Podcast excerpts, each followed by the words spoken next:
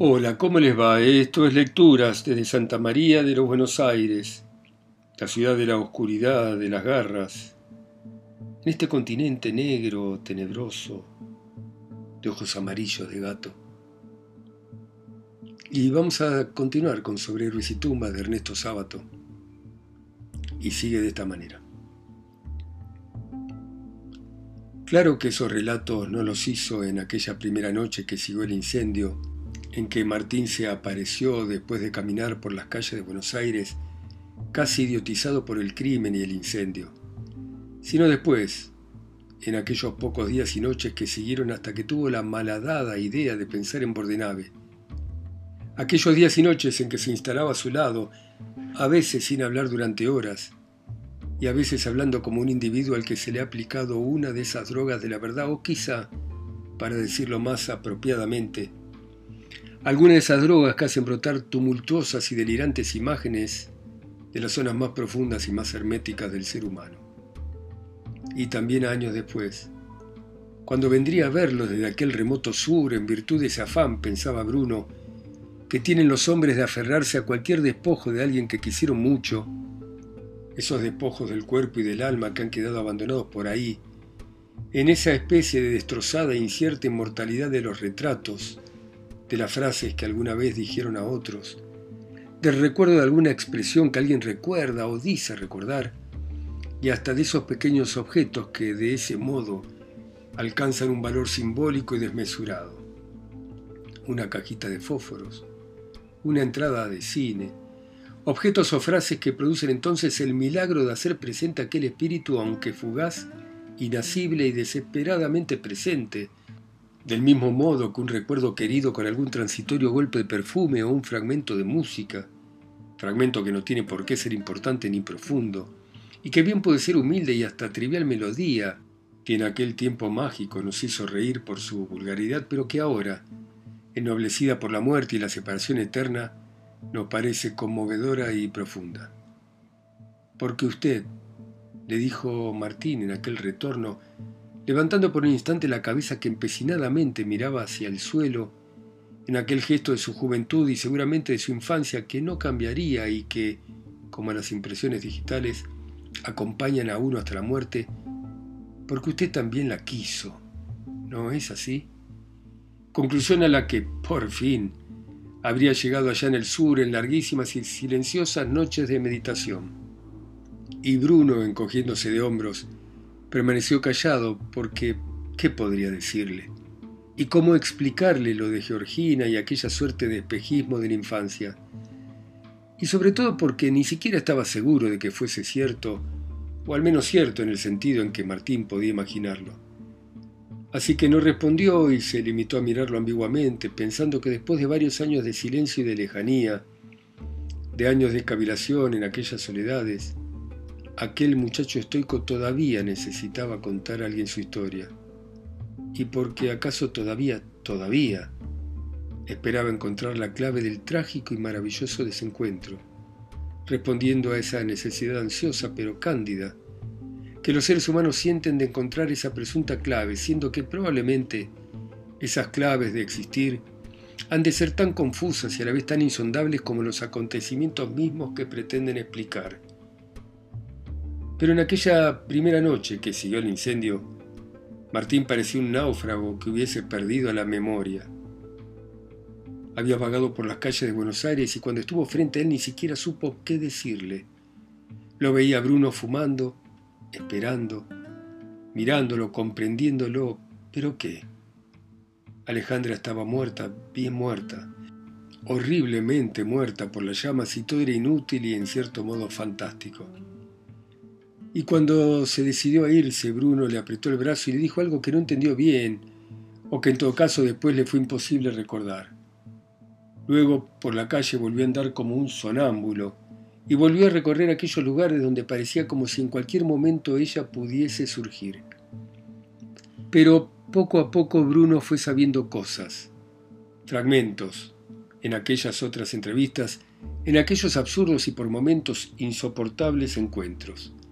Martín hablaba de pronto como un autómata, decía frases inconexas, Parecía buscar algo así como un rastro preciso en arenas de una playa que han sido barridas por un vendaval. Frágiles huellas de fantasmas, además. Buscaba la clave, el sentido oculto, y Bruno podía saber, tenía que saber. No conocía los olmos desde su infancia, no había visto casi nacer Alejandra, no había sido amigo o algo así de Fernando. Porque el Martín no entendía nada. Sus ausencias, sus extraños amigos, Fernando, ¿qué? Y Bruno se limitaba a mirarlo, a comprenderlo y seguramente a compadecerlo. La mayor parte de los hechos decisivos recién los supo Bruno cuando Martín volvió de aquella región remota en que se había enterrado. Cuando el tiempo parecía haber asentado aquel dolor en el fondo de su alma, dolor que parecía volver a enturbiar su espíritu con la agitación y el movimiento que le trajo aquel reencuentro con los seres y las cosas que estaban indisolublemente unidos a la tragedia. Y aunque parece entonces la carne de Alejandra estaba podrida y convertida en tierra, aquel muchacho que ya era un verdadero hombre seguía no obstante obsesionado por su amor y quién sabe por cuántos años, probablemente hasta su propia muerte, seguiría obsesionado, lo que a juicio de Bruno constituía algo así como una prueba de la inmortalidad del alma. Él tenía que saber, se decía a sí mismo Bruno con triste ironía. Claro que sabía, pero ¿en qué medida? ¿Con qué calidad de conocimiento? Pues, ¿qué conocemos en definitiva del misterio último de los seres humanos, aún de aquellos que han estado más cerca de nosotros? La recordaba en aquella primera noche allí. Se le ocurría a uno de esos chicos que aparecen fotografiados en los diarios, después de terremotos o descarrilamientos nocturnos, sentado sobre algún atado de ropa, sobre algún montón de escombros, con los ojos gastados y envejecidos repentinamente, con ese poder que tienen las catástrofes para realizar sobre el cuerpo y sobre el alma del hombre, en pocas horas, la devastación que lentamente traen los años, las enfermedades, las desilusiones y las muertes. Después superponía aquella imagen desolada a otras posteriores donde, como esos inválidos, que se levantan con el tiempo de sus propias ruinas ayudados de muletas, ya lejos de la guerra en que casi murieron, pero ya sin ser lo que eran antes, pues sobre ellos pesa y para siempre la experiencia del horror y de la muerte. Lo veía con los brazos caídos, con la mirada fija en un punto que generalmente quedaba atrás y a la derecha de la cabeza de Bruno. Parecía escarbar en su memoria con encarnizamiento callado y doloroso como un herido de muerte que intenta extraer de su carne desgarrada con infinito cuidado la flecha envenenada. Qué solo está, pensaba entonces Bruno. No sé nada, no entiendo nada, decía de pronto. Aquello con Alejandra era... Y dejaba la frase sin terminar mientras levantaba su cabeza que había estado inclinada hacia el suelo y por fin miraba a Bruno, pero como si a pesar de todo no lo viese. Más bien, balbuceaba buscando las palabras con empecinada angustia, como si temiera no dar la idea exacta de lo que había sido aquello con Alejandra y que Bruno, con 25 años más, podía completar fácilmente diciéndose aquello que a la vez fue maravilloso y siniestro. Usted sabe, murmuraba apretándose dolorosamente los dedos, no tuve una relación clara, nunca entendí. Sacaba su famoso cortaplumas blanco, lo examinaba, lo abría. Muchas veces pensé que era como una serie de fogonazos, de... Buscaba la comparación. Como estallidos de nafta, eso es. Como estallidos de nafta en una noche oscura, en una noche tormentosa. Sus ojos se volvían a fijar sobre Bruno, pero seguramente miraban hacia su propio mundo interior obsesionados por aquella visión. Fue en aquella ocasión, después de una pausa meditativa, cuando agregó, aunque a veces, muy pocas veces, es cierto, me pareció que pasaba a mi lado una especie de descanso. Descanso, pensaba Bruno, como el que pasan en un hoyo, en un refugio improvisado los soldados que avanzan a través de un territorio desconocido y tenebroso, en medio de un infierno de metralla. Tampoco podría precisar qué clase de sentimientos Levantó nuevamente su mirada, pero esta vez para verlo de verdad, como pidiéndole una clave, pero como Bruno no dijera nada, la volvió a bajar examinando el cortaplumas blanco. Claro, murmuró, eso no podía durar. Como en tiempos de guerra, cuando se vive el instante, supongo. porque el porvenir es incierto y, siempre terrible. Después le explicó que en aquel mismo frenesí fueron apareciendo las señales de la catástrofe. ¿Cómo es posible imaginar lo que va a ocurrir en un tren en el que el maquinista ha enloquecido? Lo inquietaba, pero al mismo tiempo lo atraía. Volvió a mirarlo a Bruno, y entonces Bruno, tanto por decir algo, tanto por llenar aquel vacío, dijo, sí, comprendo. Pero, ¿qué es lo que comprendía? ¿Qué? 3. La muerte de Fernando, me dijo Bruno, me ha hecho repensar no solo su vida, sino la mía, lo que revela de qué manera y en qué medida mi propia existencia, como la de Georgina, como la de muchos hombres y mujeres, fue convulsionada por la existencia de Fernando. Me preguntan, me acosan, usted que lo ha conocido cerca, pero las palabras conocido y cerca tratándose de Vidal son poco menos que irrisorias. Es cierto que viví en su proximidad en tres o cuatro momentos decisivos y que conocí parte de su personalidad, esa parte que, como la de la luna, estaba vuelta hacia nosotros.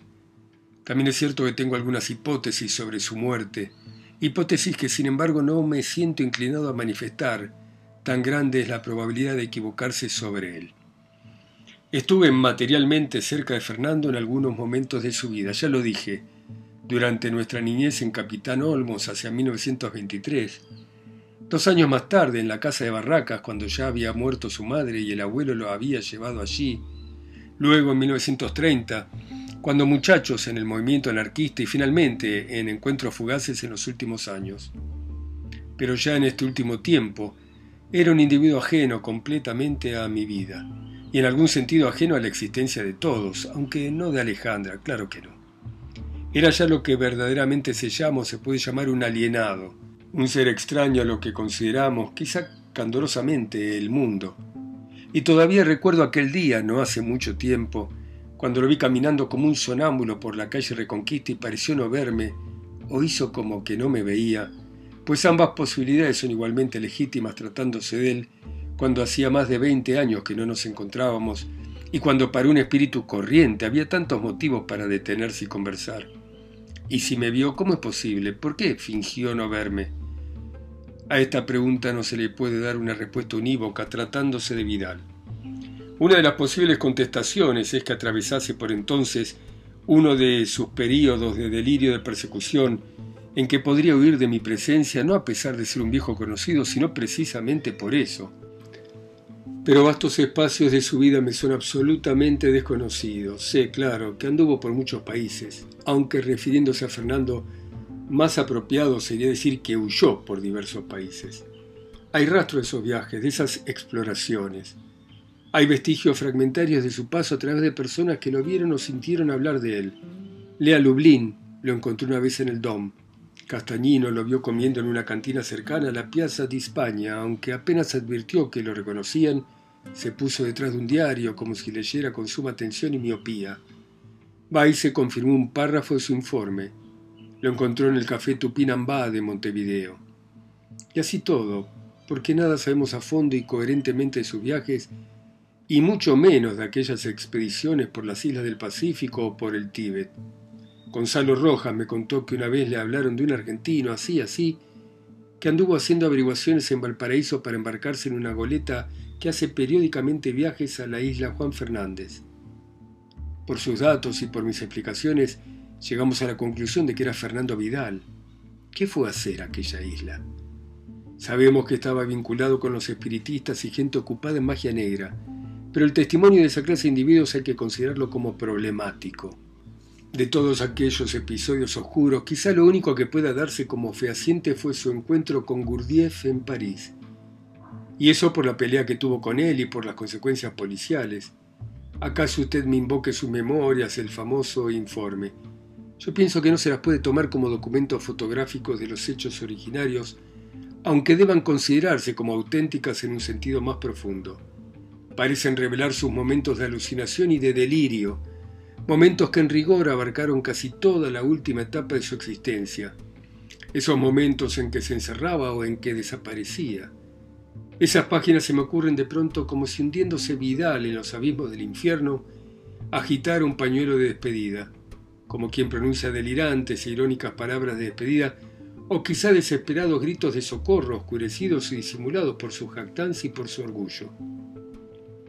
Todo esto estoy tratando de contarle desde el principio, pero me veo arrastrado una y otra vez a decirle generalidades. Y hasta me es imposible pensar nada importante sobre mi propia vida que no tenga de alguna manera que ver con la vida tumultuosa de Fernando. Su espíritu sigue dominando al mío, aún después de su muerte. No me importa. No tengo el propósito de defenderme de sus ideas, de esas ideas que hicieron y deshicieron mi vida, aunque no la de él, como esos peritos en explosivos que pueden armar y desarmar sin riesgos una bomba.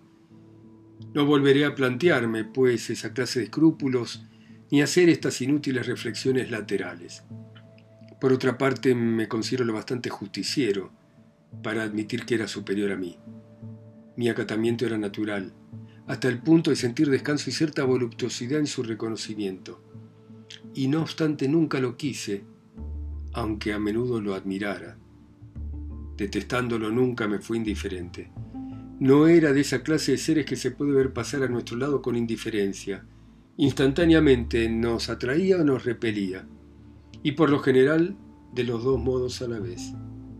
Había en él como una fuerza magnética que podía ser de atracción o de repulsión, y cuando entraban en su zona de influencia personas contemplativas o vacilantes como yo, eran sacudidas como las pequeñas brújulas que entran en regiones convulsionadas por tormentas magnéticas. Para colmo era un individuo cambiante, que pasaba de los más grandes entusiasmos a las más profundas depresiones. Esa era una de sus cien contradicciones. De pronto razonaba con lógica de hierro y de pronto se convertía en un delirante que, aun conservando todo el aspecto del rigor, llegaba hasta los disparates más inverosímiles, disparates que sin embargo le parecían conclusiones normales y verdaderas. De pronto le gustaba conversar brillantemente y en cierto modo se convertía en un solitario al que nadie se habría atrevido a dirigirle la palabra. Mencioné, creo, la palabra lujuria, entre las que podrían caracterizar su condición, y sin embargo en algunos momentos de su vida se entregó a un ascetismo repentino y durísimo. Unas veces era contemplativo, otras se entregaba a una frenética actividad. Yo lo he visto en Capitán Olmos de chico, cometer actos de horrible crueldad con animales indefensos y luego en actitudes de ternura que eran totalmente incompatibles. ¿Simulaba? ¿Era una representación que hacía ante mí, movido por su ironía, su cinismo? No lo sé. Había momentos en que parecía admirarse con un narcisismo que repugnaba, y al instante repetía sobre sí mismo los juicios más despreciativos. Defendía a América y luego se reía de los indigenistas. Cuando, arrastrado por sus epigramas o sarcasmos, a propósito de nuestros próceres, alguien agregaba alguna minúscula contribución, era aniquilado enseguida con una ironía de signo opuesto.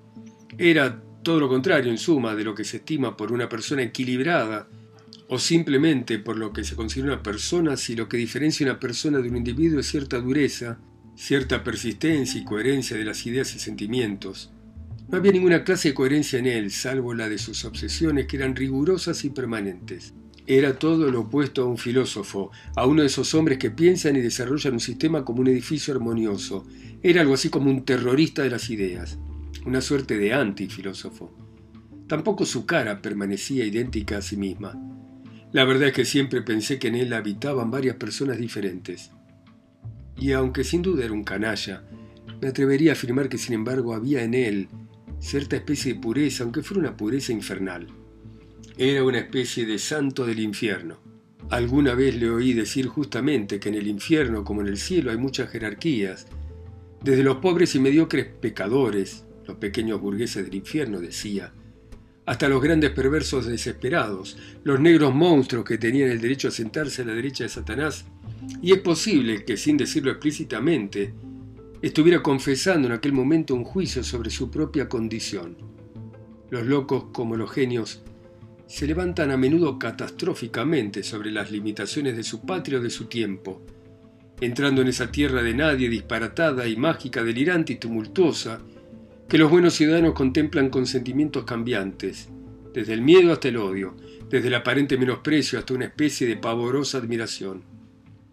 Y sin embargo esos individuos excepcionales, Esos hombres fuera de la ley y de la patria conservan, a mi parecer, muchos de los atributos de la tierra en que nacieron y de los hombres que hasta ayer fueron sus semejantes, aunque como deformados por un monstruoso sistema de proyección hecho con lentes torcidos y con amplificadores desaforados.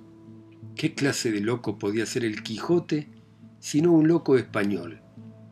Y aunque su talla descomunal y su demencia lo universalizan y de alguna manera lo hacen comprensible y admirable a todos los hombres del mundo, hay en el rasgo que únicamente pueden darse en ese país a la vez brutalmente realista y mágicamente descabellado que es España. A pesar de todo había mucho de argentino en Fernando Vidal. Buena parte de sus contradicciones eran, claro, consecuencia de su naturaleza individual, de su herencia enferma, y podían haberse producido en cualquier parte del mundo. Pero otras creo que eran producto de su condición de argentino, de cierto tipo de argentino. Y aunque pertenecía por el lado de su madre a una antigua familia, no era, sin embargo, como podría suponerse, la expresión unilateral y simple de lo que ahora se llama la oligarquía nacional o por lo menos no tenía esas peculiaridades que la gente de la calle espera en esas personas, de la misma manera y con la misma superficialidad que invariablemente imagina flemáticos a los ingleses, desconcertándose cómicamente cuando se le menciona a individuos como Churchill. Cierto es que esas variantes que lo apartaban de la norma podían deberse por un lado a la herencia paterna y por el otro al hecho de ser la familia Olmos algo excéntrica y desvaída aunque también esto es genuinamente nacional en muchas viejas familias. Esta familia en decadencia daba la impresión de estar integrada por fantasmas o por distraídos sonámbulos, en medio de una realidad brutal que ni sentían, ni oían, ni comprendían, lo que curiosa y hasta cómicamente les daba de pronto la ventaja paradójica de atravesar el durísimo muro de la realidad como si no existiera. Pero Fernando no pertenecía del todo a esa familia, pues poseía, aunque por golpes, por furiosos accesos, una frenética energía, bien que esa energía fuese entregada siempre, para la negación o para la destrucción. Rasgo este que sin duda heredó de su padre, espíritu inferior pero dotado de una fuerza violenta y tenebrosa, fuerza que pasó a su hijo, aunque éste lo odiase y se negase a reconocerlo y hasta es posible que lo odiase y se negase a reconocerlo por lo mismo que descubría en sí mismo los atributos del padre que tanto aborrecía y que siendo chico intentó envenenar. Esta inyección de la sangre de Vidal en la vieja familia produjo en la persona de Fernando y más tarde en la de Alejandra una violenta reacción, como sucede creo en ciertas plantas enfermizas o débiles, cuando ciertos maléficos estímulos externos desarrollan cánceres que terminan por abarcar y finalmente por aniquilar todo con su monstruosa vitalidad. Así pasó con aquella estirpe antigua, tan generosa y conmovedoramente risible en su falta absoluta de realismo, hasta el punto inverosímil de seguir viviendo en la vieja casa, en aquellos restos de barracas donde sus antepasados habían tenido su quinta y donde ahora, acorralados en sus últimos y miserables fragmentos, sobrevivían rodeados de fábricas y conventillos, y donde el bisabuelo dormitaba añorando las antiguas virtudes aniquiladas por los duros días de nuestro tiempo. Del mismo modo que un caótico estruendo aniquila una candorosa y suave balada de otras épocas. Yo también a mi manera estuve enamorado de Alejandra hasta que comprendí que era su madre Georgina a quien había querido y que al rechazarme me proyectó sobre su hija. El tiempo me hizo comprender mi error y volví entonces a mi primera e inútil pasión, pasión que supongo durará hasta que Georgina muera, hasta que tenga alguna mínima esperanza de tenerla a mi lado, porque, aunque usted se asombre, todavía vive y no ha muerto como creía Alejandra o como aparentaba que creía. Alejandra tenía muchos motivos para odiar a su madre, dado su temperamento y su concepción del mundo, y muchos motivos para darla por muerta. Bueno, muy bien. Seguiremos mañana a las 10 en punto de la Argentina, como siempre, ustedes en sus países, ciudades, continentes, islas o pueblos, escuchando a Sábato a través de mi voz acá solo y lejos. En Santa María de los Buenos Aires. Chao, hasta mañana.